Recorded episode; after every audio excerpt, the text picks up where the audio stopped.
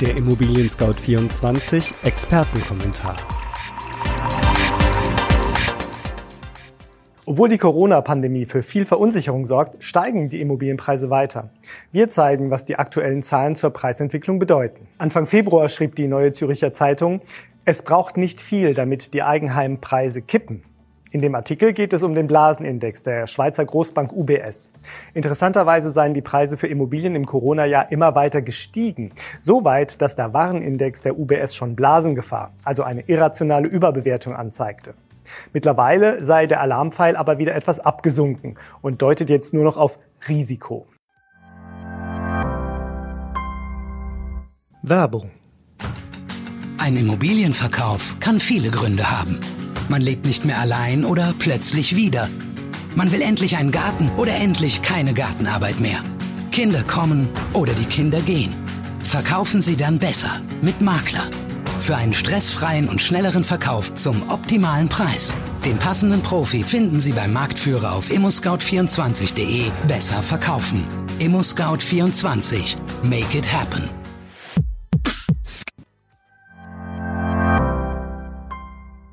Warum also die Preissteigerung trotz Virus? Immobiliengeschäfte benötigen Zeit. Wer sich im Frühjahr 2020 mit dem Gedanken trug, ein Haus zu kaufen, der warf die Idee und die beabsichtigten Immobilien nicht gleich auf den Friedhof der unerfüllten Wünsche. Der Traum von der Immobilie war sozusagen kurz nach dem Aufkommen der Pandemie too big to fail, zu groß, um gleich wieder unterzugehen. Okay, das ist verständlich. Warum aber sind dann die Preise sogar im Dezember 2020 noch weiter gestiegen? Da gibt es viele Erklärungsversuche, die von der Abfederung der Krise durch staatliche Maßnahmen über das immer noch billige Baugeld bis zur überraschend guten Konjunkturentwicklung reichen. Ein Blick auf den Immobilienindex von ImmoScout24, IMX, zeigt deutlich, wo die Preise im vergangenen Jahr besonders stark gestiegen sind. Bei den Eigentumswohnungen im Bestand. Um 9,4 Prozent gingen hier die Preise im Vergleich zu 2019 rauf. Allein im vierten Quartal 2020 gab es ein Plus von 2,0 Prozent.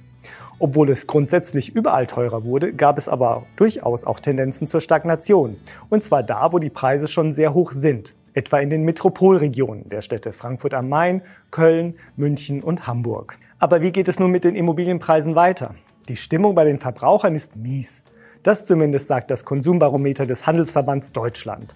Der Index blickt in die Zukunft und zeigt nicht die aktuelle Stimmung, sondern die Erwartungen der Verbraucher in den kommenden drei Monaten. Nach dem ersten Lockdown im Mai 2020 lag der Tiefpunkt des Index bei 90,5 Punkten. Danach ging es mit der Stimmung schnell wieder bergauf. Jetzt im Februar 2021 liegen die Erwartungen wieder am Boden. Die Wirkung auf den Arbeitsmarkt war durchaus auch spürbar. Die Zahl der Arbeitslosen erhöhte sich 2020 um rund eine halbe Million, sodass die Arbeitslosenquote von 5,0 auf 5,9 Prozent anwuchs. Ende Januar dann nochmals um 0,4 Prozentpunkte auf nun 6,3 Prozent.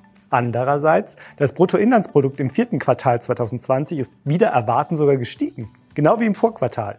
Es gibt also gleichermaßen Stimmen, die auch den aktuellen Lockdown nicht als Vernichter der deutschen Wirtschaft anerkennen.